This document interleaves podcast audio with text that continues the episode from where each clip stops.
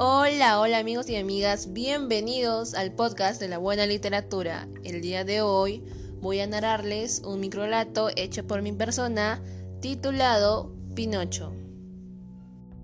En un mundo contaminado y sin árboles, los humanos empezaron a buscar madera y Gepetto no tuvo mejor idea que mandar a Pinocho a comprar un serrucho.